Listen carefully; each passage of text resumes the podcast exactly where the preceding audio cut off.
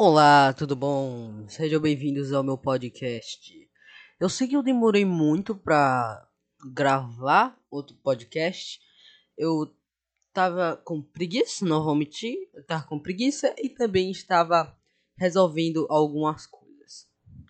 E hoje o tema vai ser sobre mesa digitalizadora. Mesa digitalizadora é um tipo de mesa, não mesa, como mesa de cozinha, um tipo de tábua, bandeja, digamos assim, de desenho digital. Animadores, muitos animadores e desenhistas usam. Se você for no Tumblr, provavelmente você vai ver alguma arte digital e algum animador usou uma mesa digitalizadora. Não importa a marca. Pode ser Wacom, Ruyon, Watsu, Artsu ou Gaelmon.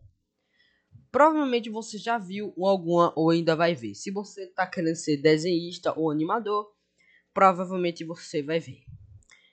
Eu, sinceramente, eu comprei uma Inspiroi H430P. Ela não tem pilha e ela é, tem quatro botões que pode ser configurado como Ctrl Z, Ctrl C, Ctrl V. E eu tô falando isso porque provavelmente não vai ter muito podcast sendo postado aqui. Eu vou estar tá mais focando no meu canal no YouTube de animação, que eu vou começar a fazer animações e postar lá. Speed paints, animações e curtas. Eu com certeza se fazer eu vou postar lá. Em breve eu darei o nome do meu canal para vocês lá darem uma olhada. O vídeo vai ser bem curto porque é uma notícia para vocês. Se vocês, se alguém estiver assistindo isso, ficar despreocupado, porque eu não estou postando muito. E eu acho que é só isso. Mais notícias serão postadas em breve. E, o, e hoje, depois desse anúncio, vamos falar agora do tema que vai ser se você quer ser um criador de história. Vamos dar um exemplo. Você vai estar tá querendo criar uma história.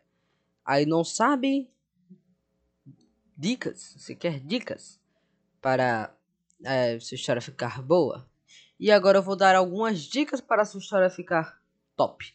Vamos começar com a primeira dica, a ideia. Você tem que primeiro ter a ideia já na sua cabeça para não demorar muito para escrever. Exemplo, você quer escrever uma história, mas está demorando muito para escrever. Isso pode ser até um problema para você que quer colocar logo o livro, tanto de trabalho de escola quanto para familiares. E agora a segunda dica vai ser sobre o tipo do seu livro. Que você pode criar um livro como The Art of the Godzilla King of the Monsters, que é um livro que tem dados e arte dos personagens monstros, ou um livro normal, como Jurassic Park. Isso é importante, né, para o seu livro se destacar como livro de diálogo, arte ou opinião. A terceira ideia é a ajuda. Não tenha vergonha de pedir a ajuda para alguém. Você pode pedir ajuda da internet ou de parentes e familiares.